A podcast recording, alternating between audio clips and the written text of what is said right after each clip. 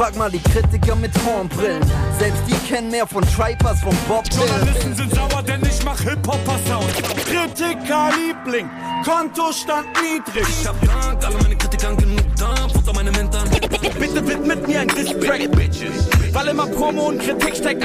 Ich gebe keinen Fick auf gute Plattenkritik. Aus den Luftschlössern schießen Straßenrap-Apologeten als Hip-Hop-Journalisten. Soziologische Befunde auf. Willkommen bei uns im Album der Woche. Ich bin Yannick. Für Leute, die wiederkehren, kennt man uns beide schon. Wir haben nämlich letzte Woche schon in derselben Konstellation gesprochen, denn äh, hier ist auch Peter. Hallo Peter, was geht? Guten Abend, Yannick. Schön, dass wir wieder hier sind. Und genau wie angekündigt, letzte Woche sind es wieder wir beiden, die die neuesten Releases besprechen. Wir haben uns eins rausgepickt als Album der Woche. Sarah Kidd hat das neue Album von sich rausgebracht und das Album ist krass. Ähm, so viel kann man vorneweg wieder sagen. Aber das liegt auch, glaube ich, einfach daran, dass so ziemlich alles, was Kidd in den letzten Jahren gemacht hat, ähm, in einer sehr, sehr, sehr hohen Qualitätsriege unterwegs ist. Und er ja auch so ein bisschen so mit dem TFS-Album beginnend äh, sich aus einer eigenen, sehr lange andauernden Krise herausgekämpft hat. Und das spiegelt sich im Moment wieder in sehr guter Musik, dem mittlerweile jetzt dritten Album, das erschienen ist, seit er ähm, auf TFS seine ähm, diagnostizierte Panikstörung publik gemacht hat und ähm, Genau. auch quasi den Drogen abgeschworen hat und also generell seinen Umgang mit sich in der Öffentlichkeit ziemlich radikal verändert hat. Und dieses Album hat 15 Songs und einen Bonustrack und wurde komplett in ähm, Zusammenarbeit mit Constant 2K produziert.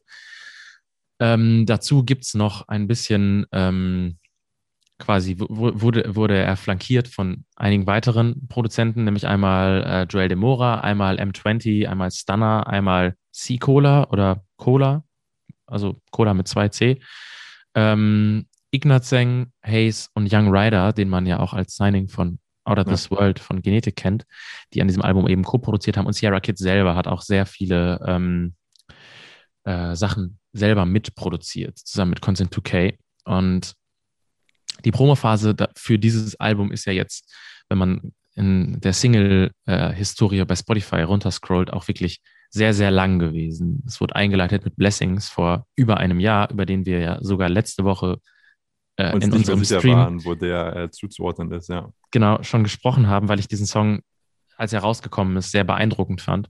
Und das Ganze auch irgendwie in dem, was dann um das äh, 600-Tage-Album passiert ist, auch sehr herausgestochen ist. Und deswegen finde ich es auch schön, dass das so rückblickend betrachtet quasi der, der äh, erste Berührungspunkt jetzt mit diesem äh, neuen Album Naosu ist. Und ähm, ja, erstmal, du hast im äh, Intro gerade quasi auch schon gesagt, dass du sehr gut vertraut mit der Diskografie von Sarah Kidd bist und dass du auch Fan bist. Deswegen, wie hast du diese Promophase überhaupt verfolgt? Ähm, ich gehe davon aus, dass generell gerade Promophasen anders zu realisieren sind, ähm, eben durch ähm, die aktuelle Situation. Ähm, ich habe die in dem Sinne, heutzutage erlebe ich Promophasen, weiß nicht, wie es dir geht, wirklich am meisten, so dumm es klingt, über Streamingdienste, über Spotify. Also mehr ist es immer mehr einfach in Singles und Musik, die rauskommt. Äh, und weniger, wenn es vielleicht vorher so war, dass da Videoblogs und Interviews ähm, wichtige Stationen waren ähm, für das Bemessen einer aktiven Promophase. Heutzutage ist es eher sowas wie, okay, reduzieren wir, so, reduzieren wir es aufs Wesentliche, welche Singles kommen raus. Und ähm, er ist mittlerweile auch zu jemandem geworden, der sehr oft Singles released und auch regelmäßig, ähm, wie es ja immer gängiger wird auch in der Streaming-Welt. Und da fand ich wirklich auch fast jede Single gut. Eine Station vor Blessings kam, ähm, ich glaube, NWD heißt der Song raus. So ein drei Mhm. Buchstaben, ja, genau. Nie wieder down, denke ich, heißt es. Ähm, das fand ich richtig, richtig gut. Und äh, finde es schade, dass das äh, nie auf einem Album gelandet ist. Aber ich, ich kann es mir ja bei Spotify so oft anhören, wie ich möchte. Ähm, und von damals, und war dann wohl eher schwieriger aus der Masse an Singles eben rauszufiltern, was würde jetzt aufs Album kommen was nicht. Was in dem Song in Anführungszeichen nur Singles. Und fand äh, eben die letzten Singles auch alle sehr, sehr, sehr gut.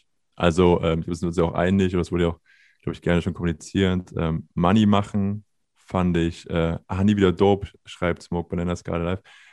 macht Mhm. sehr viel Sinn, ja, danke dir.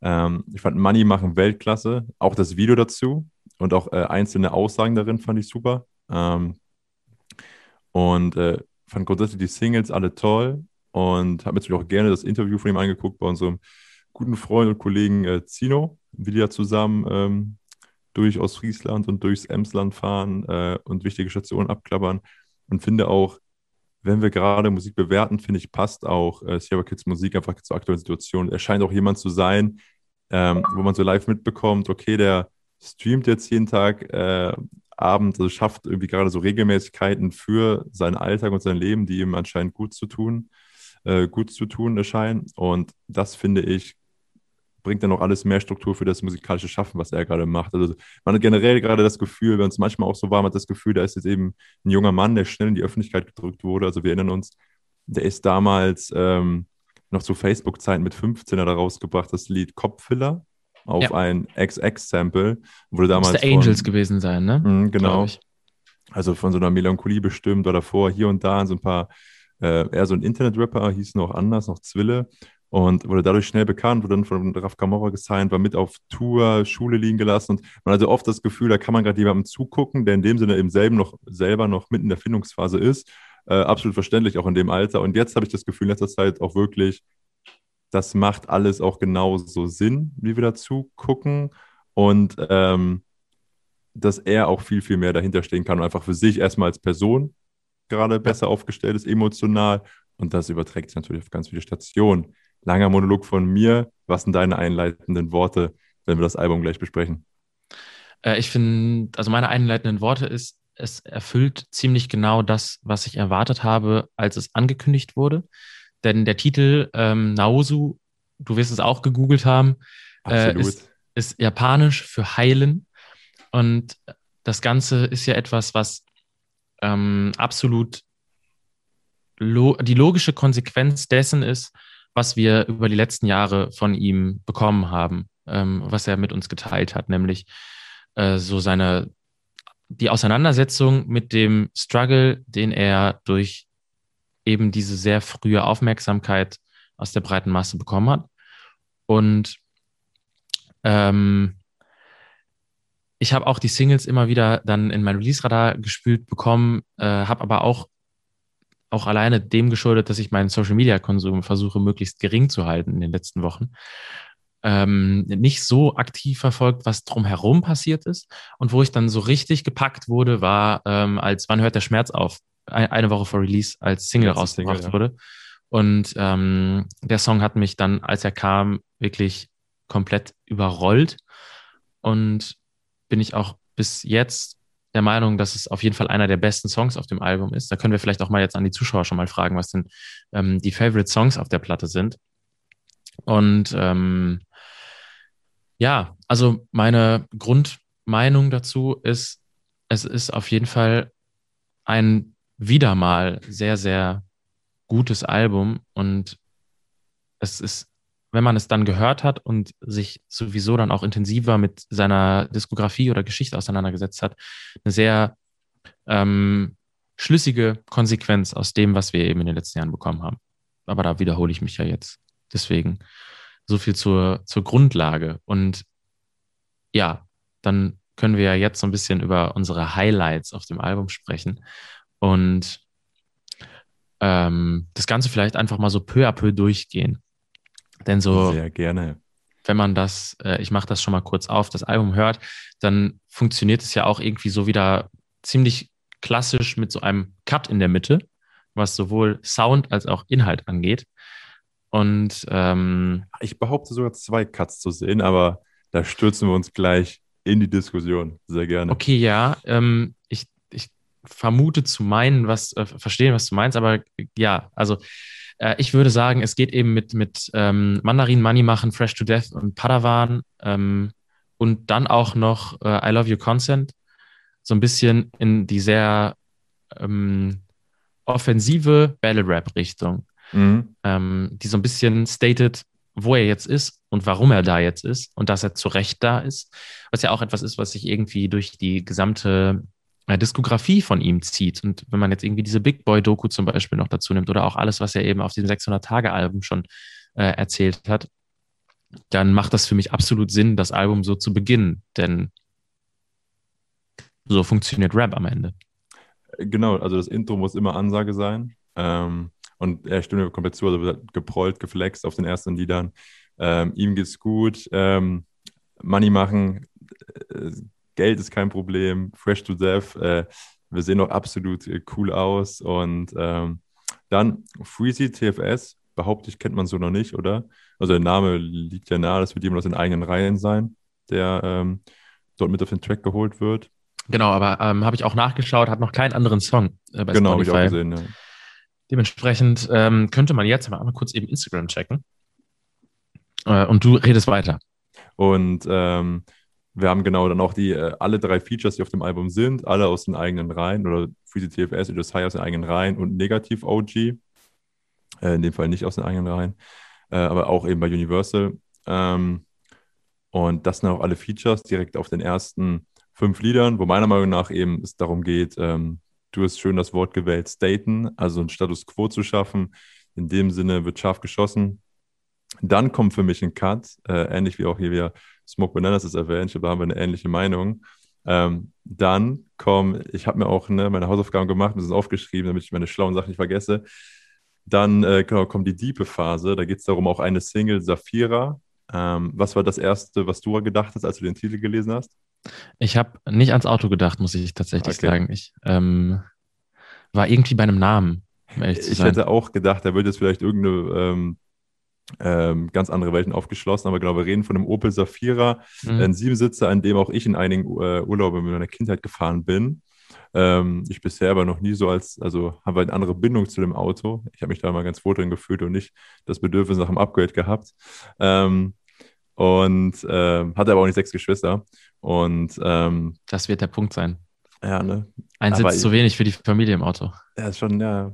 Aber andererseits finde ich Großfamilie noch beneidenswert, aber da geht es gar nicht drum. Und ähm, genau, dann bis in den Tod, wann hört der Schmerz endlich auf? Damit gipfelt da meiner Meinung nach eben auch äh, dieses ganze Diepe. Und dann ist für mich ab Gecko Moria, behaupte ich, äh, geht es dann wieder in so eine motivierende Richtung. Mhm. Oder ab Feuerwerk, bin ich gar nicht ganz sicher. Ja.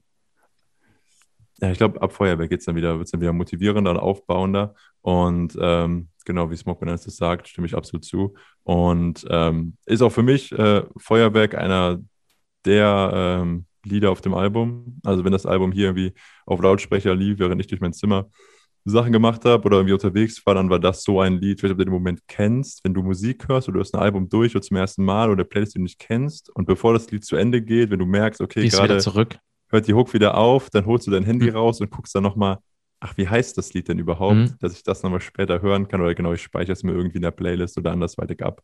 Und das war auf jeden Fall das Lied, wo ich es eben zuerst hatte, ähm, weil genau vorher nicht bekannt, keine Single und mir beim ersten Mal durchhören direkt sehr, sehr gefallen hat. Und auch ich da für mich, können wir später noch drauf kommen, so ein, zwei Anspielungen eben auf US-amerikanische Texte gefunden habe. Und äh, da geht dann mein Fanherz auf. Wo erkennst du den Cut, wenn ich sage, ich sehe zwei? Auf jeden Fall inhaltlich habe ich mich gerade gezogen. Äh, ich ich brauche eigentlich gar nichts mehr groß dazu sagen. Ähm, ich fände es vielleicht sogar, man könnte es sogar noch mehr aufteilen, habe ich gerade drüber nachgedacht, ähm, weil dann ja gerade ab Feuerwerk dann weiter und Blessings eben sehr motivierend sind. Ähm, aber davor ähm, besonders Feuermelder aus und Gecko Moria so ein bisschen ähm, nochmal aussagen, warum denn diese Motivation konstant wieder notwendig ist. Mhm. Also die sind dann nicht so schwer depressiv wie ähm, Wann hört der Schmerz auf, aber zum Beispiel auf Gecko Moria ist glaube ich, dass ja auch relativ viele Shoutouts an ähm, Rapper-Kollegen gibt. Genau, also der Manuelsen ähm, zum Beispiel wird mhm. gelobt, ja. Und ähm, das ist so ein bisschen irgendwie eine Bestandsaufnahme von dem, wo er gerade in der Szene steht, ohne eine Bestandsaufnahme zu machen von dem, wo er gerade in der Szene steht, wenn du weißt, wie ich das meine. Also er ähm, gibt quasi Shoutouts in alle möglichen Richtungen von Leuten, mhm. ähm, bei denen man vielleicht musikalisch auf der ersten, auf den ersten Blick nicht so die Connection sehen würde. Das ist dasselbe wie mit Rata, ihm und Flair äh, oder mit Rata jetzt in dem Fall, sondern ähm, er ordnet sich da irgendwie sehr bewusst in so eine Riege mit anderen Leuten ein, die auch dafür bekannt sind, so abseits von ähm, Strömungen ihr eigenes Ding zu machen und sich damit einen, ähm, ein Dasein aufzubauen und Ja, so ein bisschen Gesagt, gesagt, ja. gegen die ähm, klassischen Hip-Hop-Industrie und Musikindustrienormen ähm, verstoßen und eher dafür bekannt sind, ähm, etwas, da sagen wir, alternative Moves zu machen. Und das ist ja etwas, was äh, in Sierra Kids Karriere und auch auf dem Weg zu den letzten Alben immer wieder eine Rolle gespielt hat. Mhm. Nicht unbedingt ausgetretene Pfade zu gehen, sondern neue Wege zu beschreiten. Ähm, alleine auch die ähm, Release-Strategien. Äh, ich meine, dass in der Box zu diesem Album auch ein Feature-Part enthalten sein sollte. Äh, ich weiß nicht, ob es jetzt auch ist. Äh, und ein Beat, den man dann frei benutzen konnte, um quasi einen Song mit ihm als Feature dann hochzuladen. Genau, ich glaube, da hat er verschiedene, ich glaube, irgendwie ein, zwei Specials Mhm. auch, die dann nur limitiert oder begrenzt einzigen Boxen sind. Aber auf jeden Fall, er ist ja auch wiederum jemand, finde ich persönlich, wenn wir gerade bei so einer aufbauenden Phase sind. Ähm, wenn Deutsch Rap oder auch Rap global meiner Meinung nach oft von so einer ungesunden Hustle-Mentalität ähm, teilweise auch gelenkt wird, ähm, die einfach dann irgendwie oft der Musik nicht gut tut, finde ich, bei ihm spielt das ja auch oft eine Rolle. Also eben sowas wie Money machen und alles. Äh, es geht schon immer oft um dieses, dieses ähm, was selber machen. Und er ist auch oft der Typ, er sagt auch selber, rappt auf dem Album, ich habe mit 16 meine eigene Marke gegründet. Also eben dieses Team Fuck Sleep. Ähm, ich bin mir sicher, clevere äh, Marketingberater hätten ihm das damals auch nicht viel besser ähm, verkaufen können, das Konzept. Dieser äh, Bau der eigenen Community, der so Namen und Identität zu geben. Ich glaube, ich war jetzt auf drei Konzerten von ihm. Und die Dichte, das finde ich immer spannend, das kennst du bestimmt auch. Ich bemesse gerne mal, oder du erkennst auf einem Konzert die Verbundenheit zwischen Artist auf der Bühne und den Fans im Publikum oft an der Dichte an Fan-T-Shirts oder ähnlichem. Ja. Und das sind oft die kleinen unbekannten Acts, die eine ganz hohe Dichte haben. Also wenn dann, wir reden von 200 Leuten, davon gefühlt jeder zweite ein T-Shirt an. Ähm, und er ist auf jeden Fall auch so jemand. Und ähm, auf Nur, dass er eben nicht die 200 Leute zu, zu den Konzerten holt, sondern mittlerweile, über äh, ich weiß 1000, gar ja. nicht, spielt er im Moment gerade noch live? Er hat ja Ähm, auf jeden Fall eine lange Zeit eine Live-Pause eingelegt. Also die Ähm, letzte Tour wurde auch abgesagt, unabhängig von Corona, weiß ich. Mhm. Ähm, ich glaube, aus produktionstechnischen Gründen behaupte ich jetzt mal. Also in dem Sinne einfach, weil das letzte Album kam raus vor acht Monaten. Ähm, und gut, die Tour kann es nicht gewesen sein, aber er hat auf jeden Fall die letzte Tour abgesagt, das weiß ich. Aus gesundheitlichen Gründen oder aus persönlichen Gründen. Äh, ich bin mir sicher, er hätte schon genug Tickets verkauft. Und ähm, er ist aber eben jemand, der auf dem Album immer auch, wenn es bei ihm um Geld verdienen geht, dann merkst du immer, wie er sich selber auch wahrnimmt als Teil seiner ähm, Sozialisierung, als Teil seines kleinen ähm, bekannten Familienkreises, dass er eben derjenige ist, auf den sich andere verlassen und dass er darunter auch oft leidet. Er ist, glaube ich, genauso gerne derjenige, der alle seine Jungs und ähm, Freundinnen zum Essen äh, einlädt, aber genauso eben auch macht ihn das fertig. Also, dass er eben sagt, er kauft so gern seiner Mama ein neues Auto und deswegen wird auch der Opel Safira nochmal extra erwähnt. Ähm, aber das schafft er für mich, dieses ganze Hassel und Arbeit und Machen, verkauft er für mich so deutlich angenehmer, authentischer und ich sage jetzt mal liebenswürdiger, als andere das machen. Bei ihm hat man nicht das Gefühl, es geht darum, ich mache das jetzt, damit ich mir eine neue schicke Uhr leisten kann, sondern eben auch, weil ich muss. So, also ich weiß, wie das ist in Berlin mit 18 Jahren in meiner Einzimmerwohnung ohne Kühlschrank zu leben.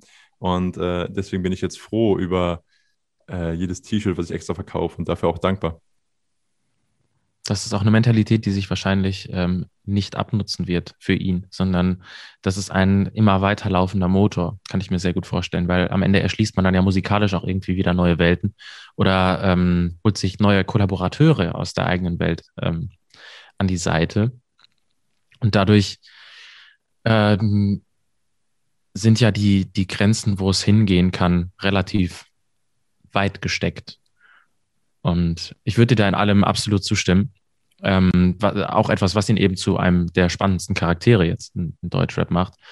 Und ich überlege gerade, wie wir, wie wir am schlausten jetzt danach weitermachen, denn grundsätzlich hast du gerade sehr viel gesagt von Dingen, die ich mir zu diesem Album auch notiert habe. Ähm, Ach was, also ich ähm, ähm, finde grundsätzlich bei ihm gerade auch spannend, kriegst du mit, was er noch außenrum macht? Ähm, also medial, was wir sozusagen als Außenstehende medial verfolgen können. nicht so offensiv. Okay, also wenn ich jetzt gerade schon lange ausgeführt habe und gesagt habe, ähm, er war schon sehr früh gut darin, eben eigene Online-Shops hochzuziehen, die eigene Community aufzubauen, ähm, sich selber als jemand zu inszenieren, mit dem äh, man, in dem man sich gerne wiederfindet und erkennt und eben auch ganz anderen Bezug dazu hat, wenn du eben ein Album kaufst, dass du wirklich dieses Gefühl der Unterstützung hast. Er ist ja auch derjenige, der so Spendenaktionen macht zu Weihnachten. Äh, und gerade baut er sich eben auch so auf. Er streamt eben auch jeden Abend. Also wir nehmen hier gerade Montagabends auf. Und ich kann mit einem Auge nachvollziehen, dass er auch gerade streamt und das eben für sich auch beschlossen hat. Ich mache jetzt jeden Abend Videos, ähm, bringe das zeitgleich auch noch auf YouTube raus und alles baut sich gerade so ein bisschen auf und sucht da ein bisschen eben so mehr den Weg in einen gesunden Alltag. Ähm, und dass er zeitgleich aber auch sagt, es geht ihm eigentlich so schlecht wie lange nicht mehr. Das habe ich äh, aber mitbekommen, stimmt. Ja, genau. Und äh, dass dann eben zuletzt die Single rauskommt, wann hört der Schmerz endlich auf oder wann hört der Schmerz auf. Ähm, und wir, glaube ich, auch geschlossen gesagt haben bei uns im Bekanntenkreis, so nachvollziehen können, das ist eigentlich einer der besten Lieder auf dem Album. Und ich finde, das steht auch wunderbar nochmal für ihn und seine Sonderrolle. Also dieses ganze Humble sein und dieses ganze, ähm, was wie er sich selber sieht und auch verkörpern will, dass er immer noch gerne kommuniziert und finde ich auch gerade in so einer Corona-Zeit die eben geprägt ist, glaube ich, langsam eher auch von, von ähm, Melancholie ist es eben nicht mehr, sondern eher schon schlechtere Stimmung. Ähm, wie er sich da platziert, das in dem Fall rechne ich ihm hoch an. Also ich finde, wir haben da auch immer noch ein Problem eben, ähm, was, äh, was wir selber auch beschrieben haben. Auch die ersten Lieder sind eben so von, von Staten geprägt und von Flex so angeben. Und dann rechne ich ihm zum Beispiel hoch an, dass das zuletzt rauskam. Also wenn wir letzte Woche sprachen über Jalil und über die Wichtigkeit oder die ähm, Wichtigkeit von ähm, äh, Tracklisting, richtig? Ja. Korrigiere mich, okay. Also Sequencing. Sequencing, richtig. Und eben auch, wenn ich dann weiterführe bei Sierra Kid, ähm, die Reihenfolge, wie wir Singles rausbringen und das alles, dann finde ich das von ihm auch wunderbar, wunderbar gewählt. Zeitgleich habe ich auch mitbekommen, dass ihm von der eigenen Community vorgeworfen wurde, die Promophase sei nicht so, wie ähm, das gewünscht war. Also, dass eben keine aufwendigen Videos gab, außer zu Money machen, was auch äh, sagt er, glaube ich, selber auch eben Low Budget innerhalb von einer Wohnung oder seiner Straße oder einer Straße in Köln gedreht wurde. Ähm, und warum macht er das? Weil er sagt, sie haben einen Videomacher im Team, der das umsetzen kann, was sie können. Und der arbeitet aber gerade für Edo Saya, weil Sierra Kid da sagt, das ist gerade wichtiger als meine Musik. Da passiert gerade irgendwie Spannenderes. Und ich glaube, nach jetzt wieder zwei, drei Minuten Ausschwenken hier, um immer weiter zu verstehen, wie sich so ein ähm, 24-jähriger Rapper versteht, oder selbst begreift und auch verkörpern will, ähm, finde ich das wieder alles spannend, wie sich das dann auf dem Album wiederfindet. Also, ja, ähm, safe. Wie findest du denn, ähm, oder wo siehst du den Unterschied zwischen 600 Tage und Naosu? Ähm, ich glaube, dass, also ich habe 600 Tage nochmal deutlich impulsiver wahrgenommen als dieses Album jetzt.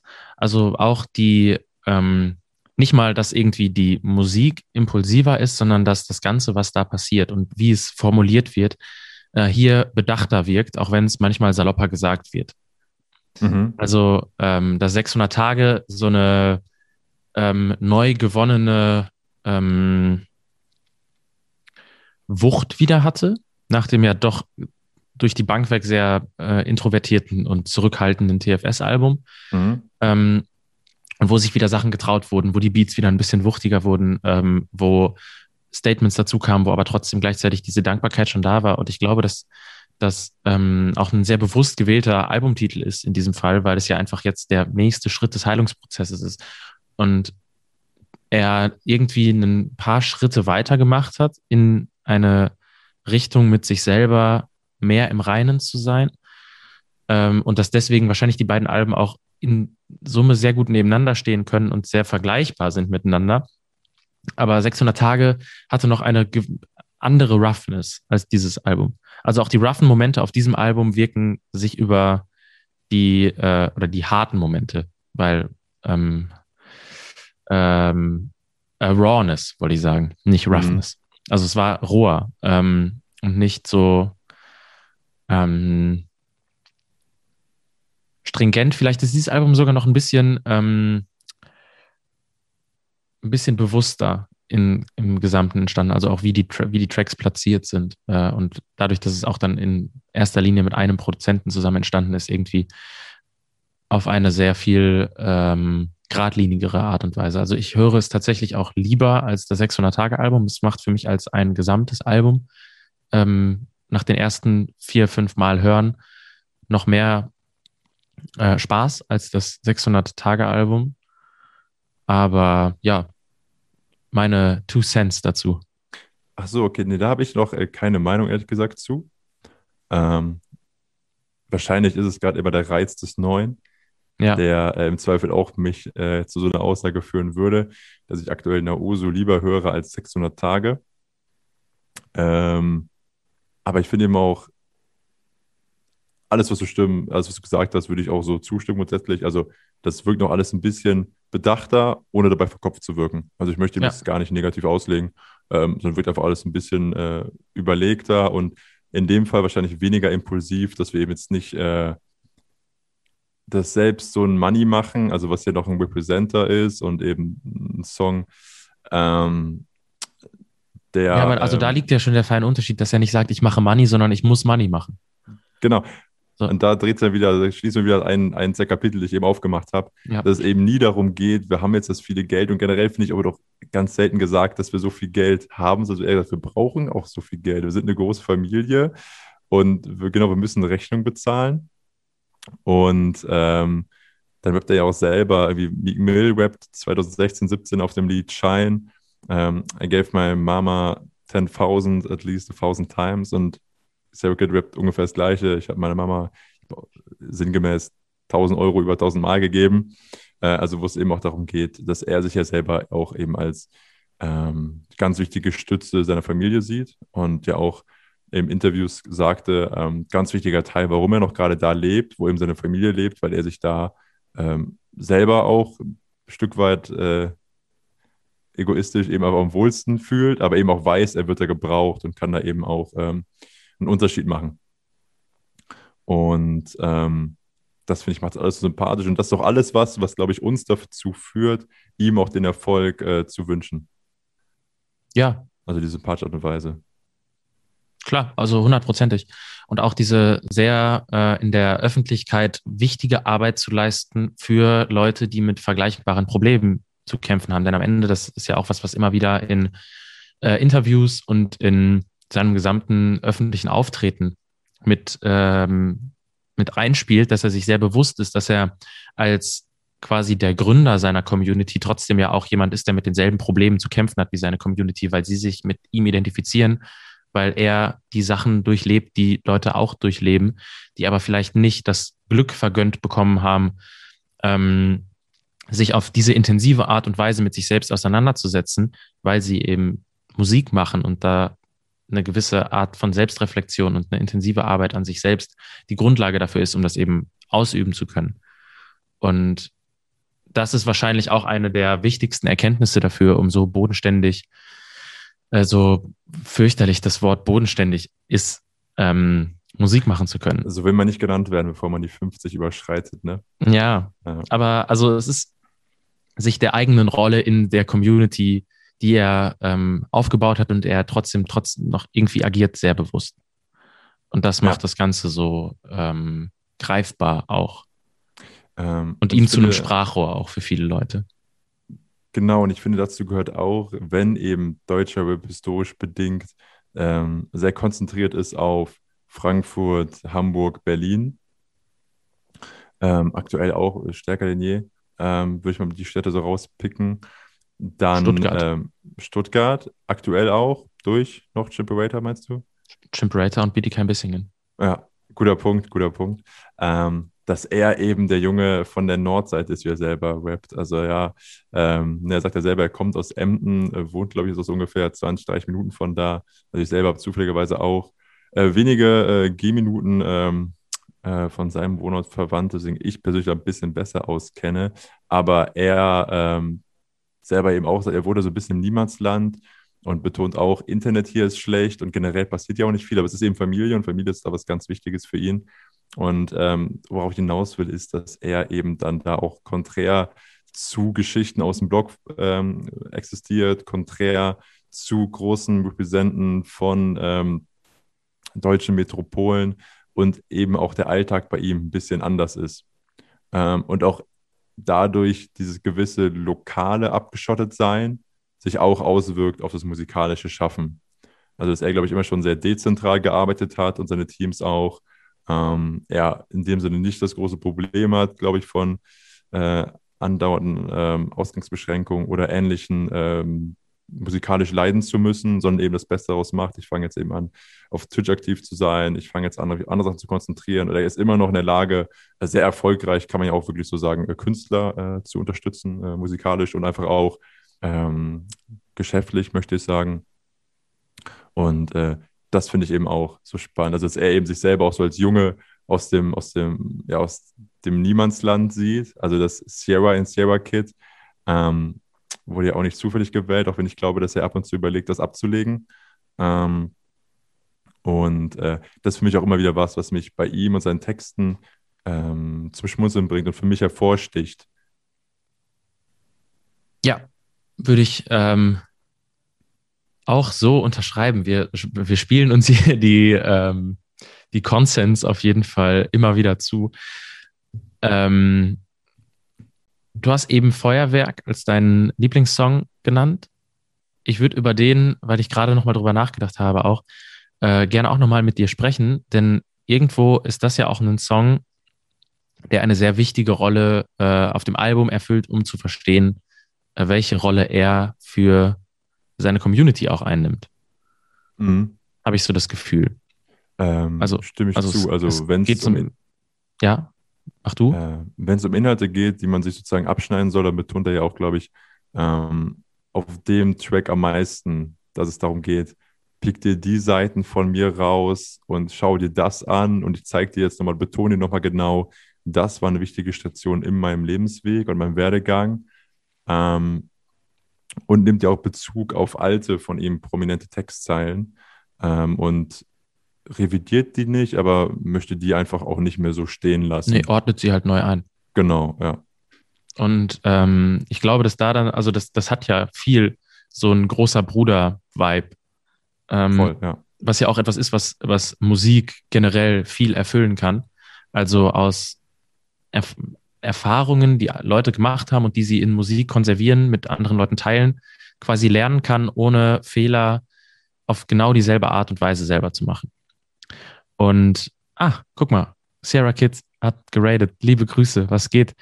Ähm, und das ist nämlich was, was ich ähm, super interessant an diesem Album und gerade an dem Song finde, weil diese große Brudermentalität sich quasi von dem Aufwachsen in der Großfamilie auch wahnsinnig krass überträgt in äh, die Songtexte und ähm, was dann zu der Community, wie sie gerade hier ähm, reingedroppt ist, führt. Ihr seid gerade ein super Beispiel über das, was wir die letzte halbe Stunde besprochen haben, äh, wie Kit es schafft, ähm, eine bärenstarke Community aufzubauen. Schön, dass ihr da seid. Guten Abend. Ja, also äh, es, es könnte wirklich nicht passender sein. Deswegen, ähm, ja, äh, ich, hatte, ich habe jetzt kurz den Faden verloren. Wir reden gerade über den Song. Wir haben uns einige Songs rausgepickt, die für uns eine besondere ja. Stellung auf dem neuen Album spielen.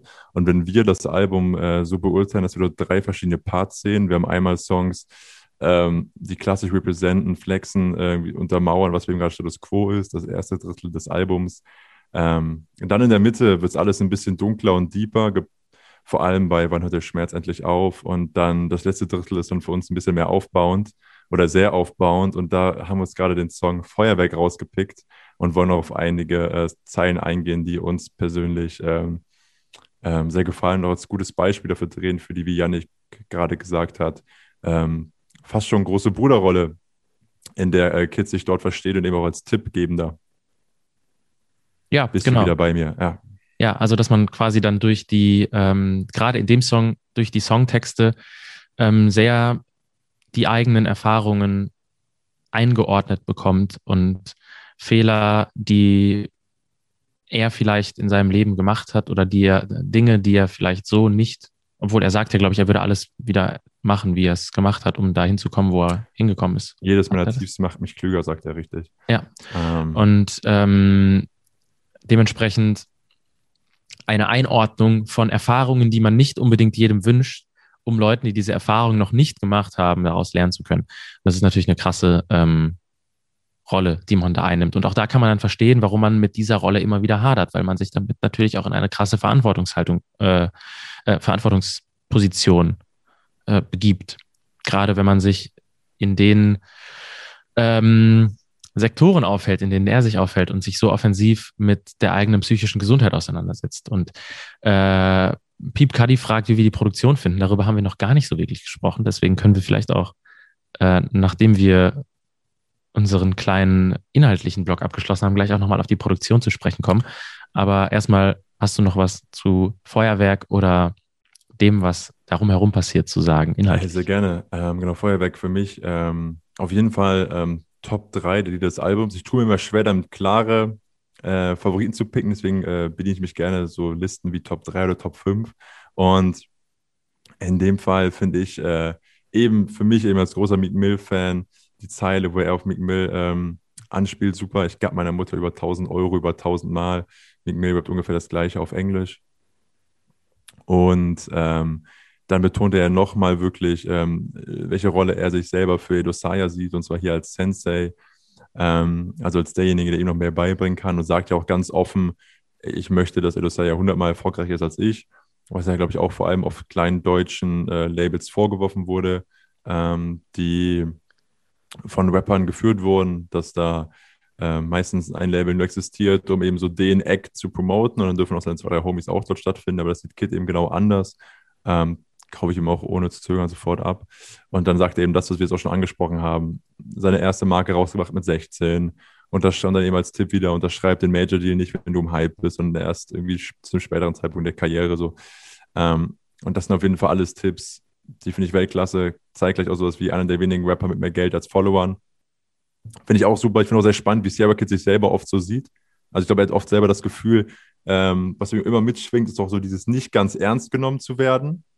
Ähm, Ob es eben, und damit spielt er, finde ich aber auch und provoziert das ja auch immer äh, sehr, sehr gerne. Also natürlich sind Gesichtstattoos auch einfach ein Statement ähm, und auch andere ähm, Sachen, die er macht, die wahrscheinlich nicht auf den ersten Blick dazu führen, dass du ernst genommener wirst. Und dann ist es aber wieder so eine gesunde Scheißegal-Einstellung von ihm, was ich persönlich auch sympathisch und nachvollziehbar finde. Aber zeitgleich sagt er eben auch selber, dass er sich immer wieder ähm, zu sich selber sagt, so er ist eigentlich noch Niemand und äh, da geht noch viel, viel mehr und dass auch nicht auf alles in dem Sinne äh, so gehört wird, was er sagt oder nicht alles, was er macht, immer so angenommen oder gehört wird, wie er das Gefühl hat. Wobei zwischen in meiner Welt, aber da leben wir natürlich auch oft von dir auch schon beschriebenen Bubble-Phänomen, ist er schon jemand, auf den so gehört wird und wenn er jemanden pusht, hat das auch meistens nachhaltige Wirkung. Äh, wie siehst du das? Ähm, ja, ich musste da gerade tatsächlich dann auch an äh, Leute denken, über die wir heute beziehungsweise auch in den letzten Wochen schon mal gesprochen haben, nämlich an ähm, Chile und Abdi und an PA Sports, der die ähnliche Einstellungen haben und auch ähnliche ähm, Einstellungen teilen durch das, was sie mit ihren Labels aufbauen. Also bei einem PS Sports hat man es eben in dem, auf dem letzten Album im Outro gehabt, in dem er sagt, so vielleicht ähm, bringt irgendeins meiner Signing, ich glaube Keanu nennt er, äh, seine nächsten Alben raus, weil der ein eigenes Label gründet und er dann da signed oder so. Und da ist dann quasi gar nicht so die, ähm, die eigene Position als der oder die Person, die dafür verantwortlich ist, dass alles läuft, so da, sondern man sieht sich eher als eine Gruppe, die sich gegenseitig mhm. immer wieder supportet. Und dasselbe hast du bei Chile und Abdi, über die wir ja in der ersten Stunde heute schon gesprochen haben, genauso. Hast du ja sogar schon äh, wunderbar gesagt mit äh, Nimo und Alexesh als Beispielen, die es zu wahrscheinlich größerem Erfolg gebracht haben als die beiden, wenn man es ganz nur in Zahlen aufwiegen wollen würde. Ähm, und dazu gehört natürlich auch ein, äh, ein sehr gesundes Verhältnis zum eigenen Ego. Ähm, Leute rauszubringen und sie so gut und so nach mit so viel Herzblut ähm, zu fördern, dass die eigene Karriere im Zweifelsfall für einen gewissen Zeitraum nach hinten tritt. Ähm, genau, aber es scheint ja auch in den meisten Fällen deutlich weniger in dem Sinne geschäftliche Gedanken zu sein, sondern eben auch einfach ähm, Da geht es halt um die Gang. Es ist ja auch Genau, da so. wird eine musikalische Vision und Talent erkannt. Und äh, ich glaube ja auch, dass jeder Künstler, der selber im, äh, oder jeder Artist, der selber im Rampenlicht stattfindet, ähm, oft auch genauso gerne mal einen Schritt zurücktritt und auch einfach Spaß daran hat, zu sehen, wie eigene von ihm entdeckte Talente wachsen. Ähm, das Kann ich mir auch sehr gut betrifft vorstellen. bestimmt nochmal ganz andere, wie emotionale Bereiche in dir drin. So, jetzt haben wir hier einiges im Chat äh, ist passiert und zwar zuerst ähm, die kurzen Fragen, Yannick. Was gebt ihr dem Album von 1 bis 10? Das ist auch genau die Skala, über die Yannick äh, über ein halbes Jahrzehnt, behaupte ich, bei Backspin äh, selber unseren Soundcheck durchgeführt hat. 10 ist das Beste, 1 das am wenigsten begeisternde. Und ich habe mich mittlerweile echt immer weiter von dieser Skala entfremdet. Deswegen fällt es mir mittlerweile sehr schwer, Sachen auf einer Skala von 1 bis 10 einzusortieren. Aber I don't know. Ähm, für mich ist das TFS-Album nach wie vor sein ähm, Magnum Opus Okay. und ähm, das, was ich irgendwie für, für so ein bisschen als den essentiellen Meilenstein in einer Karriere sehe, die dann dadurch neu definiert wurde. Was ja zum Beispiel ist eigentlich schon ist verrückt, es ist schon zweimal in seiner Karriere passiert. Einmal mit dem Rest in Peace Album, das seine Karriere komplett umgestoßen hat und ihn in seiner Darstellung und auch, glaube ich, Selbstwahrnehmung ziemlich krass neu definiert hat. Und dann ist es einige Jahre später mit TFS auf eine ähnlich radikale Weise nochmal passiert. Und für mich ist das so ein bisschen die, das Krasseste, was bisher von ihm kam, weil es auch irgendwie die radikalste Selbstentblößung war. Und ich das beeindruckend finde und auf die Art und Weise irgendwie selten in Deutschrap gehört habe. Und wenn man das als Maßstab für die 10 nimmt, dann gebe ich ähm, Naosu 8 von 10 Punkten, weil ich ähm, eigentlich bis auf so, dass mir fünf Songs für ähm, den eher, ähm, keine Ahnung, äh, wuchtigeren Einstieg ins Album etwas zu lang ist. Äh, Gerade so Fresh to Death ähm, macht mit mir relativ wenig. ist so der einzige Song, der auf dem Album so ein bisschen an mir vorbeiläuft, aber den ich auch nicht skippe. Äh, Mhm. Und alles andere sitzt für mich. Und äh, ich finde auch, äh, auch cool, dass ich so beim ähm, Bonustrack, der hieß Lieb mich, solange ich atme, glaube ich, ähm, höre ich so ein bisschen höre ich ein bisschen die Liebe äh, zu Drake irgendwie raus. Wie, er da ähm, Sachen betont und so, finde ich äh, sehr international. Aber das ist nur so ein kleines, kleine Randnotiz. Insgesamt würde ich auf 8 von 10 gehen. Lange Rede, kurzer Sinn. Ähm, genau, eine Verbindung zu Drake, die man wahrscheinlich 9 von 10 ähm, aktuell erfolgreichen deutschen Rappern so nachsagen kann, ohne was falsch zu machen. Ähm, wenn du gerade von wichtigen Punkten seiner Karriere ähm, redest, dann sind das für mich zwei andere. Und sein Magnus Opum in meiner Welt ist das FSOD-Album. Das war damals so das erste Release, nachdem er weg war von Raf Camorra und äh, Digi Pendenza. Das war damals auch so ein Übernacht-Release. Ich glaube, deswegen auch ich kann mich sehr gut dran aufregend. erinnern. Und das war damals ja auch eine lange Zeit so der heiße Scheiß und da ging es gerade los, dass Promophase immer länger wurden und er hat dieses Album rausgebracht, eben genau über Nacht. Ich glaube, da kamen dann auch zwei, drei Videosingles raus, ähm, alles beispielsweise oder eben auch Dein mit einem sehr guten Mac Duke-Video. Das war dann ja wahrscheinlich sogar nach dem Release.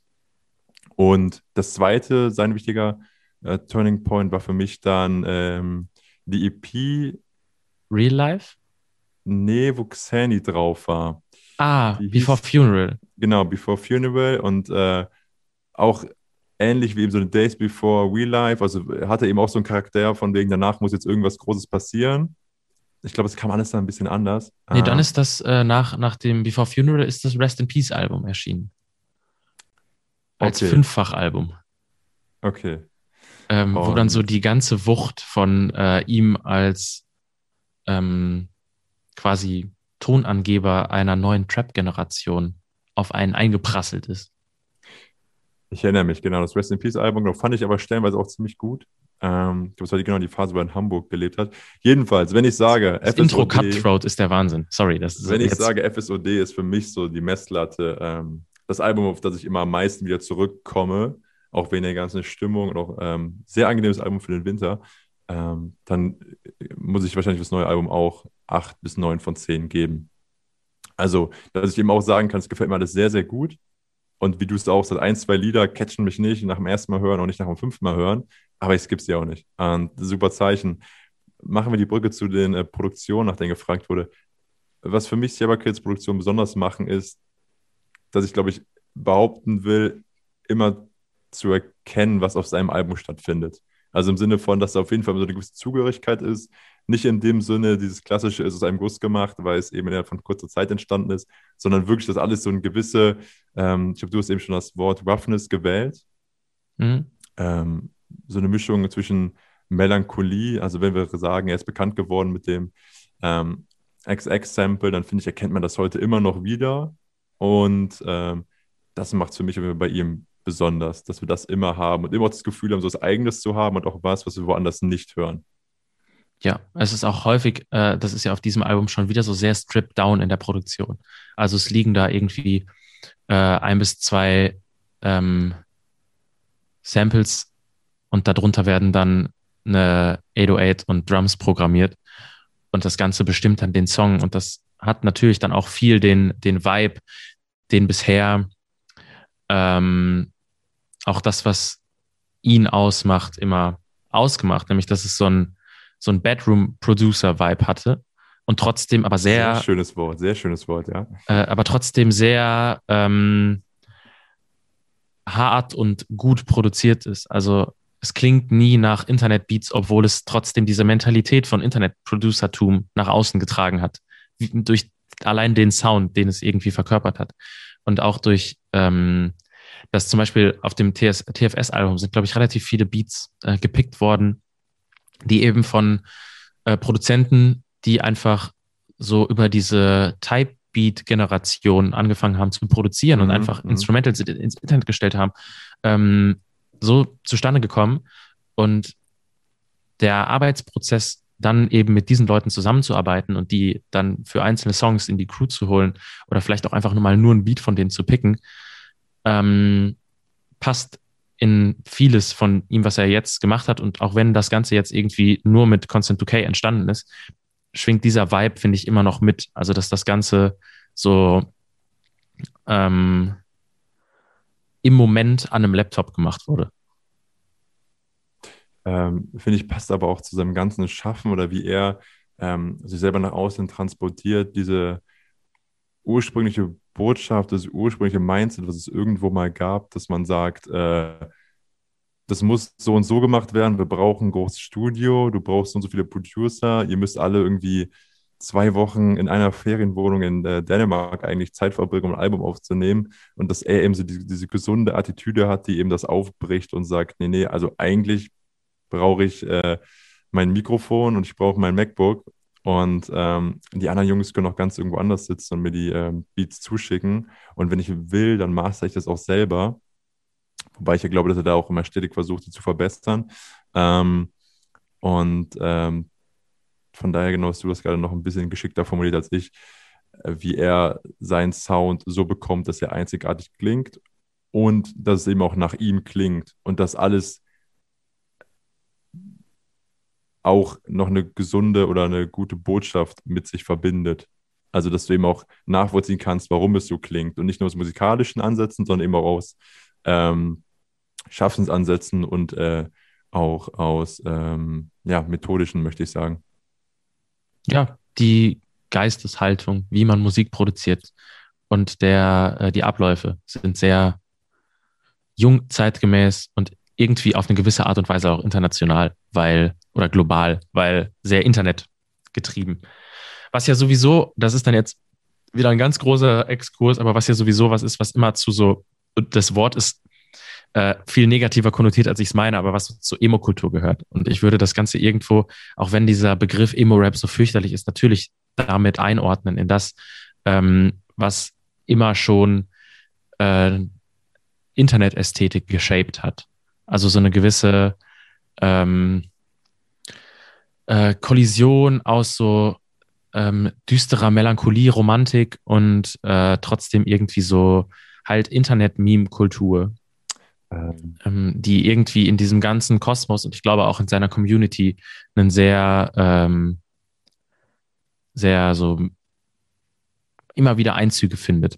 Aber das ist natürlich jetzt wieder so schwierig zu sagen, weil dieser Begriff Emo so negativ behaftet ist, aber ähm, oder vielleicht so plakativ von vielen Leuten genutzt wird. Ähm, Chris schreibt im Chat, nee, da liegen wir falsch. Erzähl gerne, erzähl gerne, vielleicht. Ähm, Chris, belehr mich, ich weiß es wahrscheinlich nicht besser, deswegen. Ich würde so sagen, was bei ihm immer mitschwingt, Drop me the facts. Kid, ähm, wenn du von Kulturen sprichst, wir reden da von Subkulturen und auch Nischen, Mhm. ähm, in der eigenen Selbstwahrnehmung auch, dass das was ist, was du vielleicht nicht bei dir in der Schule wiederfindest, nicht bei dir im Viertel, nicht bei dir in der Stadt, aber dass du eben im Internet dann doch eben Leute findest, die doch ähnlich denken, aber ganz woanders sind. Und so entstehen dann ähm, eben über gemeinsame ähm, Ansichten, Herkünfte, Ziele und Ängste ähm, diese Gemeinschaft im Internet. Und dafür ist Musik ein ganz wichtiges Medium, um da eben diese Emotionen zu transportieren und dass sich dann dort eben Menschen wiederfinden und Personen, die ähm, das alles verbindet. Ähm, hier wird geschrieben, Emo steht ja ursprünglich für emotional. Janik, du kennst dich doch eigentlich mit Popkultur oder nicht eigentlich, du kennst dich sehr gut aus. Erzähl. Ja, Emo ist gewachsen aus Hardcore-Punk ursprünglich und ähm, hat dann, also ganz grober Abriss, und hat dann so über Screamo und Scene irgendwann auch Wege in Hip-Hop gefunden und die ganze einzelne Genregeschichte davon jetzt durchzugehen, ist alleine deshalb schon so schwierig, weil es nie ein Genre war, sondern vielleicht immer eher eine Internetsubkultur, ähm, wenn man es so sagen will. Also was eben durch das, was du gerade beschrieben hast, eher entstanden ist, beziehungsweise natürlich zu Hardcore-Punk-Zeiten keine Internetsubkultur, sondern einfach nur eine ähm, Gegenbewegung zu hartem Hardcore. Ähm, und menschlich trifft es mehr als Emo. Ja, gut, fairer Punkt. Ähm, da geht es gerade, glaube ich, mehr um so äh, weniger die Genre-Labelung als so ein Verständnis für Subkulturen, die, obwohl es eigentlich keine Subkulturen mehr gibt, immer noch da sind. Und wenn man dann so den Begriff Emo nimmt, dann steckt der ja in wahnsinnig viel. Also du, du findest wahrscheinlich Emo, äh, also du findest ja Emo-Trap genauso wie du Emo-Folk und Emo-Punk und Emo-Hardcore und dann irgendwie so Ausflüge in Screamo findest und so. Und äh, das Ganze ist ja viel mehr als irgendwie My Bloody Valentine und diese Ästhetik.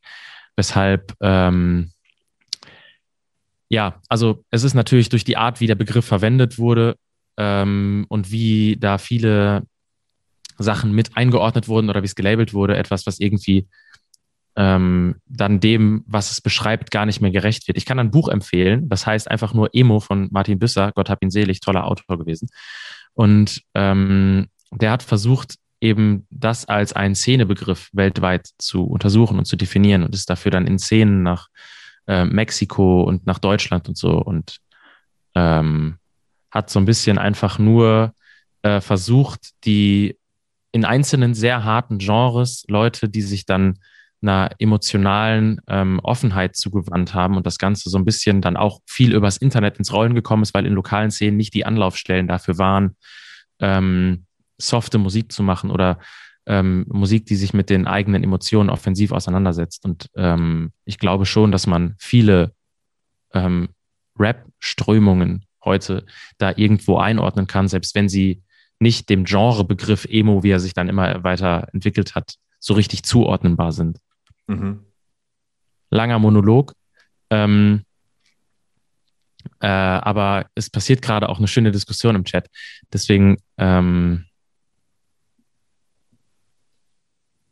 Ähm, absolut, lass uns da nicht, äh, ich glaube, er läuft gerade auf so ein bisschen auf Wording hinaus und äh, potenziell auch ein Teil der Internetkultur, dass man immer recht haben muss. Es kann gut sein, dass äh, wir doch einfach irgendwie andere Wahrnehmungen haben, oder in dem Fall Yannick oder Ja. ich, äh, als ihr. Das äh, tut dem Ganzen gar nichts gut. Das soll hier viel weniger ähm, ein besser Wissen gegenseitig sein, als einfach auch wir sagen, wie wir das Album wahrnehmen. Eben als große Fans ähm, äh, der lokalen Szene und eben auch äh, Fans von Sierra Kid.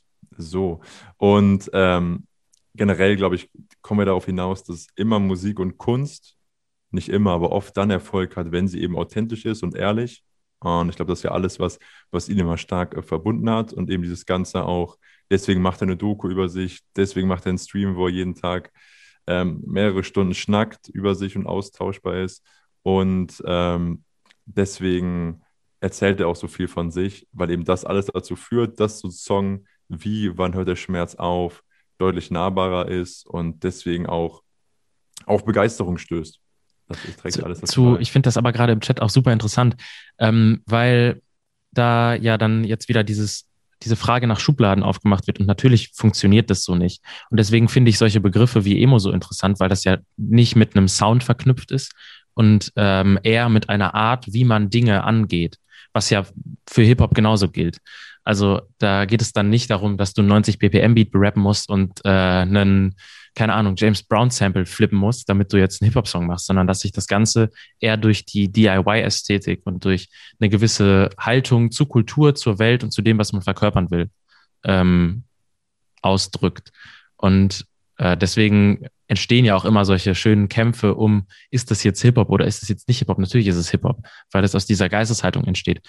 Und die Begriffe dafür, die werden ja immer von außen ähm, aufgemünzt, weil ich, also ich glaube, so Popkulturgeschichte hat gezeigt, dass die wenigsten Strömungen, die als solche wahrgenommen wurden, auch wirklich organisierte Strömungen waren und sich auch irgendwelche Namen und Titel selber gegeben haben, sondern dass nur Leute versucht haben, das Ganze ein bisschen einordnenbar zu machen, weil ähm, äh, in einer Masse an, und was heutzutage noch mal krasser ist, in einer Masse von Releases, wie sie passiert, gewisse Strukturen einfach das Ganze einfacher konsumierbar machen in der Menge. Und dadurch äh, sind, glaube ich, dann solche Labelungen entstanden. Ähm, aber ähm, dadurch versucht man ja, also man kann ja, auch wenn man etwas irgendwie auf eine gewisse Art und Weise einer Strömung von außen zurechnet, selbst wenn es sich da selber nicht zurechnet, im Ganzen die eigene Identität nicht aberkennen, sondern es vielleicht nur für Leute, die nicht in einer Bubble oder Szene unterwegs sind, einfacher einordnbar oder zuordbar machen, äh, um den Einstieg zu erleichtern. Und dann kann sich ja jeder selber damit auseinandersetzen auf eine tiefergehende Art und Weise und die kleinen ähm, Nuancen erkennen, die etwas besonders machen. Und deswegen finde ich, dass da solche grundsätzlichen großen Oberbegriffe, ohne damit jetzt Sounds zu definieren, ähm, gar nicht so fürchterlich sind, äh, auch wenn ich auch ein großer Fan von einer No-Genre oder Post-Genre-Idee bin. Mhm. Mm, gerade weil ja alles kreuz und quer und miteinander ähm, äh, konsumiert wird. Aber um wieder zur Emo zurückzukommen, ich finde einfach nur, dass es in äh, Subgenres meine Wahrnehmung dieses Begriffs eine ähm, interessante Komponente ist, sich gerade in Subgenres, die von äh, emotionaler Härte geprägt sind, ähm, ein, eine gewisse Reflexion und eine äh, offene Konfrontation mit den ähm, eigenen Problemen interessant finde. Und wenn man das unter diesem Begriff als Schirmbegriff für, keine Ahnung, 15 Musikgenres oder unendlich viele Musikgenres finden kann, dann, ähm, I don't know, tut keinem weh, macht vielleicht ähm, manchen Leuten den Einstieg einfacher und dafür soll es cool sein.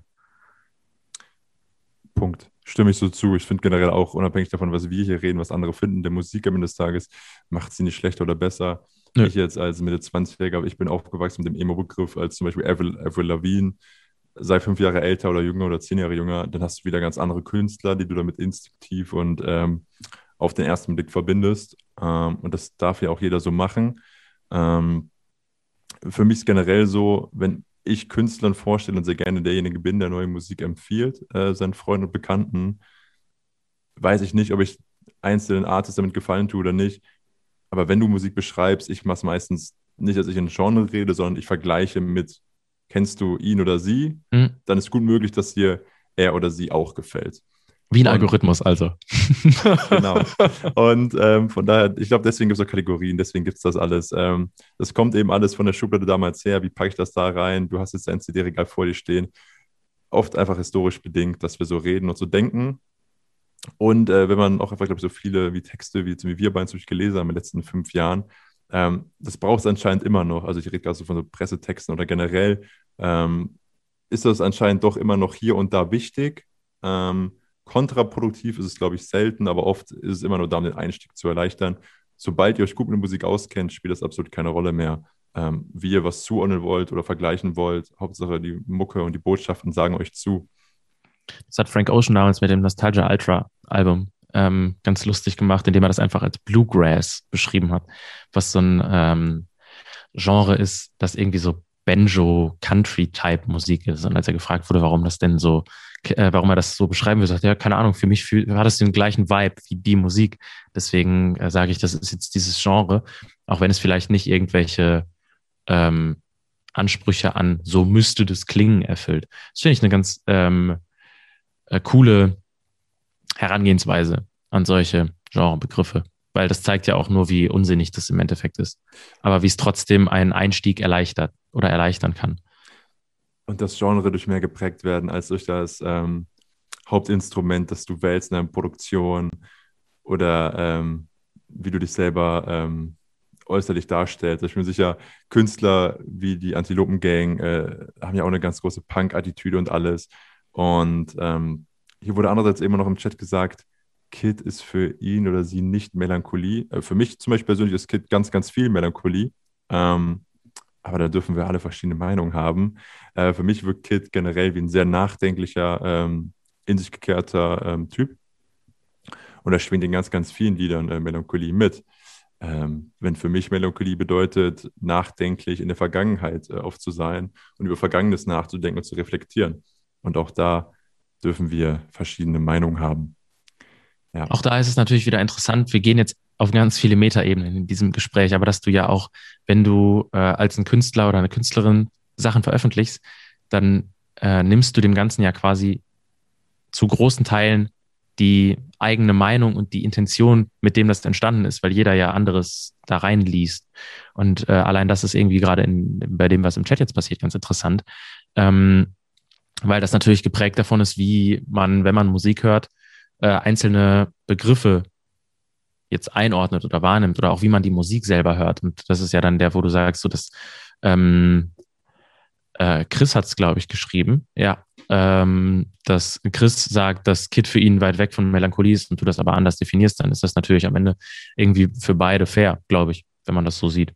Und deshalb, ähm, ja, so viel äh, zur Genrefrage, die irgendwie so gar nicht so richtig absichtlich aufgemacht wurde, aber ähm, in die wir jetzt so ein bisschen reingeschlittert sind. Aber auch ein schönes Gespräch gewesen, glaube ich. Absolut.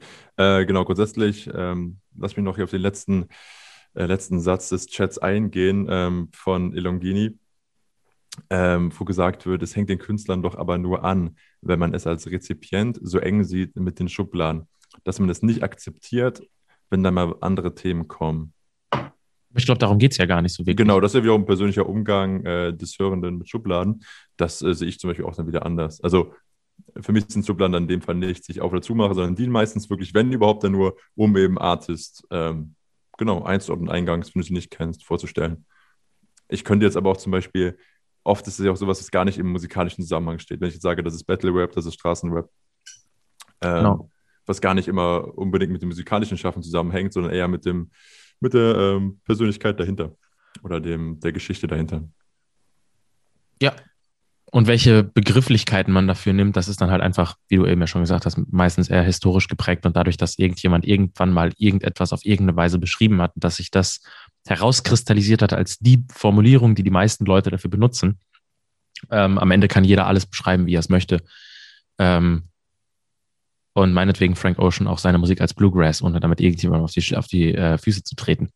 Genau, und doch ja. braucht es eben in globalen äh, Kulturen, wie Hip-Hop es eben ist, äh, ja auch irgendwelche Begriffe, die wir hier benutzen können und die dann andere wiederfinden. Ähm, und äh, deswegen muss es einfach ein paar Begriffe geben, auf die man sich so global und national noch einigen kann, um einfach über Musik äh, Diskussionen führen zu können. Richtig. Ja. Safe. Und ähm, damit sind wir quasi von der Produktion jetzt in die Genre-Einordnung von äh, Naosu gegangen. Und I don't know, haben wir noch groß was zum Album zu sagen? Ja, mich würde einfach persönlich mal interessieren, was gibt ihr denn im Album von 1 bis 10 und welcher Song sticht für euch heraus? Wichtiger Punkt. Ja. Gerade wenn wir hier viele Sierra Kid-Fans da haben, dann sollten wir darüber nochmal sprechen. Also, ja. Weil unsere Wahrnehmung haben wir ja jetzt schon einmal ellenlang hier durchgekaut aber das ist dann jetzt auch genug, glaube ich. Genau, ich kann aber sagen, ich habe Feuerwerk für mich gepickt und du pickst. Äh, für mich ist es äh, einmal, wann hört der Schmerz auf einmal Blessings? Mhm, okay. Und Feuerwerk eben auch. Also da, sonst hätten wir darüber nicht so viel gesprochen, glaube ich. Guter Punkt. Ähm, und äh, ich bin großer Fan von dem äh, Bonustrack, Lieb mich, solange ich atme.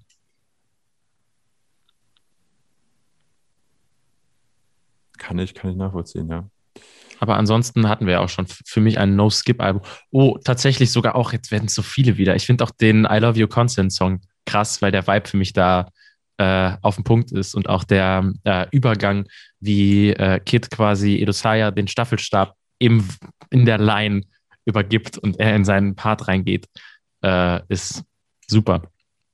Äh, ich finde generell Geiler die Song. Verbindung der beiden oder die Freundschaft der beiden sehr, sehr sympathisch.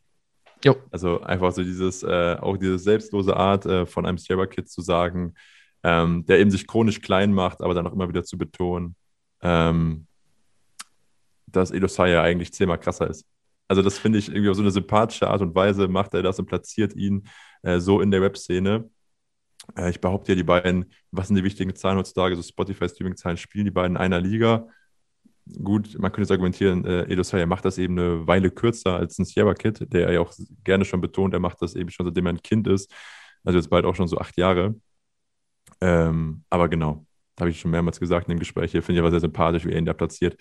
Wir haben ein bisschen Feedback. Ähm, Wie passt der Bonustrack für uns aufs Album? Ich finde äh, es ist gut, dass der als Bonustrack da ähm, dran gesetzt wurde. Das hat in einer ähnlichen ähm, guten Art und Weise für mich Olsen auf seinem ähm, Oh Wow Album mit dem Blumen vor dem Haus auch gemacht, der ähm, vom, von der, sowohl von der Stimmung als auch vom Inhalt so ein bisschen nur ein Add-on zum Album war. Und ähm, quasi nachdem man schon raus ist, nochmal einmal so den, ähm, vielleicht ich, schwer zu beschreiben. Es, es hat sich auf jeden Fall mit der Titulierung als ein Bonustrack sehr gut ähm, angefühlt und das tut mit der, der Song auch. Ja. Also die wurden ja, glaube ich, relativ bewusst als Bonustracks dran gefügt. Ja, eine Wortwahl hat mich zum Schmunzeln gebracht, genau. Ähm, genau, kann ich absolut nachvollziehen. Ich glaube, wenn die Frage aufkommt, warum ist das als Bonussong oder wie pflegt sich ein, äh, wie fügt sich ein Bonussong ein, dann, dass ein Bonussong sich gar nicht so einfügen muss, sondern absolut zu Recht dann eben am Ende platziert wird und auch mit dem Hinweis Bonus. Ja. Ähm. Ah, die Frage war aber eigentlich bezogen auf das Lied ähm, Bis in den Tod. Ah, okay. Ach, das ist der äh, Lieb mich bis in den Tod Song, ne? Genau. Ziemlich genau in der Ähm, Mitte des Albums. Hat einen, der ist halt krass, so, und der ist ja auch sehr schonungslos, sowohl mit sich selbst als auch mit der Person, die da angesprochen wird. Ähm, und eine Seite, die in dieser sehr ähm, impulsiv emotionalen Phase des Albums vielleicht dann auch einem äh, sehr nachvollziehbaren, ähm, einer sehr nachvollziehbaren Motivation, den da mit draufzunehmen folgt, weil das halt natürlich dann in der ähm, in der Reihe von äh, bis in den Tod und danach noch wann hört der Schmerz auf ähm, eben zwei der impulsivsten und äh, ungefiltert emotionalsten Songs auf dem Album sind. Also passt für mich schon drauf. Absolut, absolut. Ähm, wir können noch weiter im Chat lesen, dass anscheinend die Single-Auswahl von Sierra Kid äh, einen guten Riecher hatte. Hier werden öfter die ähm, Singles auch genannt, vor allem eben Blessings und auch hier wieder Saphira.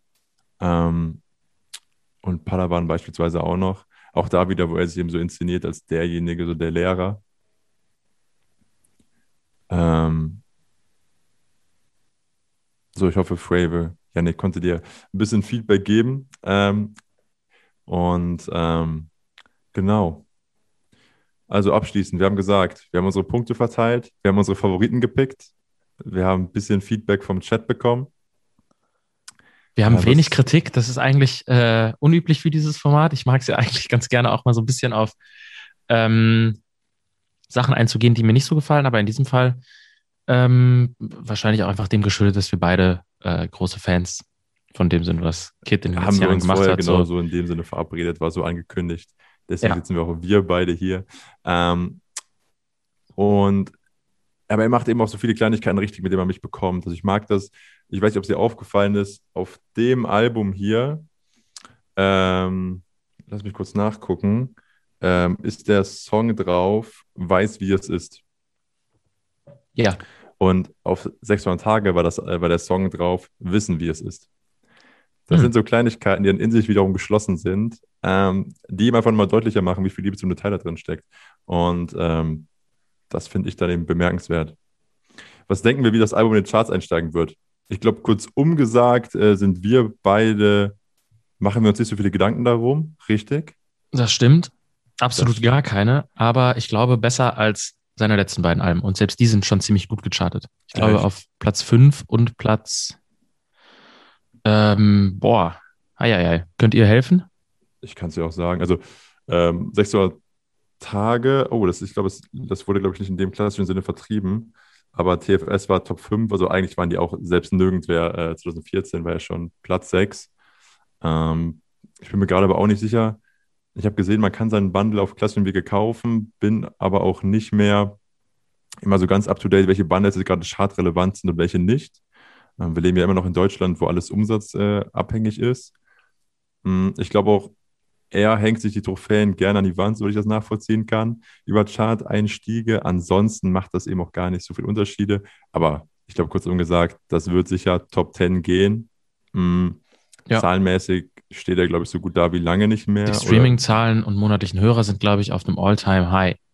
Ich wüsste nicht, wann er ähm, so auf die äh, ein, eineinhalb Millionen monatliche schon mal geschielt hat. Kann aber auch sein, dass ich das einfach, also ich check's halt nicht so regelmäßig.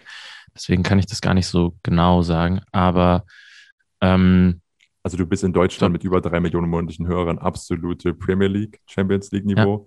Ähm, von daher ist er da auf einem sehr, sehr guten Weg. Ja. glaube auch, dass das, also Top 10 bin ich mir ziemlich sicher, das sollte, das sollte klappen. Ähm, sofern die Bundles irgendwie chartrelevant sind, braucht man sich, glaube ich, gar keine großen Sorgen machen. Die Fanbase ist ja ähm, supportend genug, deshalb denke ich mal schon, dass das Ganze wahrscheinlich sogar Top 5 chartet. Da gehe ich von aus. Und Bosca, der ebenfalls eine Woche rauskam, wünschen wir ebenfalls alles Gute. Äh, die sollten ja auch alte Bekannte sein, zumindest über ähm, FVN-Zeiten. Stimmt. Ich glaube, da gibt es noch einen Song, kurze wo beide drauf sind. Äh, es gab mal auf So eine Art der, Posse-Track, erinnerst du dich? ich überlege gerade, äh, welche Sierra Kid Feature Parts aus der Zeit ich noch parat habe. Auf jeden Fall gab es einen äh, Feature Part auf der Hoch 2 Bonus Edition, noch mit äh, irgendeinem anderen Rapper aus Raffs Umfeld. Das müsste Yoshimitsu da- gewesen sein, wahrscheinlich. Auch da gibt es ja die ein oder andere Überschneidung, glaube ich sogar. Also das Album, das war ja, habe ich auch hier irgendwo noch liegen. Äh, fand ich auch sehr gut damals, äh, von seinem Entdecker oder so, ja, in dem Sinne Entdecker ähm, Raff. Und es gibt einmal Down zurück, das mit Sierra Kid zusammen. Ah, okay. Produziert von Katy Supir und den Drunken Masters, auch immer noch sehr wichtige, bedeutende große Namen. Es gibt ansonsten noch einen Song, der ist äh, von 2013, interessiert noch, wer den alles kennt. Äh, sie wollen das auch. Raf Camorra, Vega, Sierra Kid, Yoshimitsu, Timeless und Bosca, sprich FVN und Digipendenza zusammen. Ähm, ich behaupte, das war einer der ersten vier, fünf Parts, die man so kannte von Sierra Kid. Ähm, Rosa Lila Pink an der Stelle war für mich so sein Song damals. Ich versuche, äh, die Lampen in meinem Zimmer seit einer Viertelstunde in den Farben einzufärben. Und Ich habe mich schon gewundert. suche ich ab und zu noch bei YouTube einmal auf. Ähm, genau, so. Von daher würde ich sagen, wir bringen das hier langsam zu einem Ende. Wenn es noch brennende Fragen gibt, zu denen ihr euch vorstellen könnt, dass wir eine spannende Meinung haben, dann habt ihr jetzt nochmal Gelegenheit dazu. Ansonsten auf jeden Fall schon mal äh, danke für die sehr, sehr äh, angenehme Expertise von dir heute. Ich habe, äh, nein, das, ohne das jetzt anders schmälern zu wollen, es war einer der angenehmsten Streams, die wir, glaube ich, bisher ähm, hier gemacht haben. Shoutout Kit auch fürs Raiden und äh, für die Leute hier in den äh, Stream holen. Denn äh, ohne ein bisschen Diskussion wäre hier einiges Interessantes nicht passiert. Ähm, auf welche Alben 21 sind wir noch hyped? Ähm, boah, damn. Ich bin natürlich sehr gespannt auf Hafti nächste Woche, übernächste Woche. Das Ähm, schwarze Album, ja. Das schwarze Album macht die, die Singles machen mir deutlich mehr Spaß als die Singles, die fürs weiße Album rausgekommen sind. Finde ich auf jeden Fall gerade sehr, sehr krass. Äh, äh, Kimo war eigentlich sogar für diesen Monat noch angekündigt. Ich glaube nicht, dass es erscheinen wird. Äh, könnte aber jetzt auch nichts Genaues dazu sagen. Ansonsten habe ich gar nicht so krass viel auf dem Schirm von dem, was noch ansteht, muss ich ganz ehrlich sagen, gerade aus dem FF. Mm, Also ich kann dir sagen, ich bin äh, wieder fleißig am Alben vorbestellen, das ist wieder eine neue Angewohnheit von mir. Mhm. Ähm, das zuletzt hier Abend kam, war zum Beispiel Kinder Grey Album, fand ich sehr gut. Die haben ja auch eine gewisse Verbindung. Ich glaube, Zero Kid und er haben gerade so ein eher Nicht-Verhältnis. Hoffe ich, dass er kein schlechtes ist. Tut keinem gut. Ansonsten kam das Album von ähm, DP hier letztens an. Das finde ich auch sehr gut. Und aktuell vorbestellt habe ich mir das Takt 32 Album, ähm, den ich einfach so gerade sehr spannend finde und schon länger großer Fan bin. Und bei mir ist auch sowas wie, ich habe auch diese Mentalität, was Platten ähm, kaufen angeht. Wenn ich einen Künstler über lange Zeit höre und da kommt neue Musik und das ist meine Chance, ihn zu unterstützen, dann schlage ich doch gerne unabhängig davon zu, ob ich jetzt davon ausgehe, dass mir das große epochale Meisterwerk erwartet, wenn er vielleicht in der Vergangenheit schon was gemacht hat, äh, was mir äh, sehr viel gegeben hat. bin gerade schnell, ich habe gerade schnell mal mein Handy gezückt. Ich will jetzt einmal nachgucken, was so alles ähm, bald rauskommt von und was ich da ganz interessant finden könnte. Ähm, ich bin tatsächlich gespannt aufs Casimir-Album, das auch bald erscheint. Der jetzt 17 Ähm, Wochen auf Platz 1 war, richtig, oder vier Wochen äh, mit Ohne dich. Ja, also lange auf jeden Fall. Crow kommt raus, auch Ende des Monats. Das wird auch super interessant, nach dem, was da letztes Jahr rausgekommen ist und auch dieses Jahr rausgekommen ist. Wir bekommen ja einmal eine ähm, 70er, eine Mischung aus äh, 70er Jahre Retro-Rock äh, mit den nötigen Einflüssen von, keine Ahnung, Tame Impala noch so ein bisschen und äh, zu seinem Back to the Roots ähm, Synth-Album, das sich dann irgendwo viel bei zum Beispiel Daft Punk ähm, sowohl musikalisch als auch ästhetisch bedient. Also da könnte auf jeden Fall ein sehr interessantes Album auf uns zukommen. Ansonsten veröffentlicht Madness bald ein Album. Das könnte auch nochmal cool werden, denn Mhm. auch da sind so ein paar, ähm, paar Singles jetzt rausgekommen, die ich cool fand. Gerade der Song mit Mine und das Video, das dazu erschienen ist, habe ich sehr gut gefunden. Argonautics veröffentlichen bald ein neues Album. Äh, die liebe ich ja von ganzem Herzen. Stimme im Wald ist, ähm, habe ich neulich auch mit in Kubas ähm, Gang-Stammtisch mitgebracht als Release der Woche für mich. Fand ich super krass, bin ich auch sehr gespannt, ähm, weil ähm, ich die letzten beiden Alben sehr gut fand. KIZ veröffentlichen auch noch ein Album nächsten Monat. Das wird, glaube ich, auch ziemlich, ziemlich krass. Ähm, alleine durch das Ausmaß der Leute, die sie erreichen, ob es mir dann musikalisch so gefällt, wird sich dann zeigen. Erste Single fand ich gut, zweite Single hat überhaupt nichts mit mir gemacht. Mm, abwarten. Aber damit sind wir jetzt eigentlich auch schon einiges an Deutschrap durch für die Ähm, nächsten Wochen. Frey fragt noch, ob wir Tuttle besprechen als TJ äh, Babybrain. Äh, ich habe mitbekommen, dass da äh, neue Singles rausgekommen sind, zuletzt Ende März. Ähm, Ich habe einen Trailer gesehen bei Twitter. Genau, ich kann dir auf jeden Fall sagen, dass wir damals Dead Adam, zu denen er ja auch äh, gehörte, ähm, berichtet haben. In dem Sinne pauschale Aussage, aber folg uns gerne hier, folg uns bei Instagram, dann kriegst du das mit, ob wir darüber reden, äh, ob wir darüber in der Ausführlichkeit sprechen, wie jetzt gerade hier. Stand jetzt, schwer zu prognostizieren. Ähm, was sagst du, Yannick? Ich, ähm, ich glaube, darüber können wir sprechen, wenn wir äh, handfeste ähm, Sachen liegen haben, wenn ein Album da ist oder so. Gerade kann ich es noch nicht einschätzen, gerade auch, weil ich nur äh, den, den Trailer mitbekommen habe, dass neue Sachen auf dem Weg sind. Ähm, aber abwarten.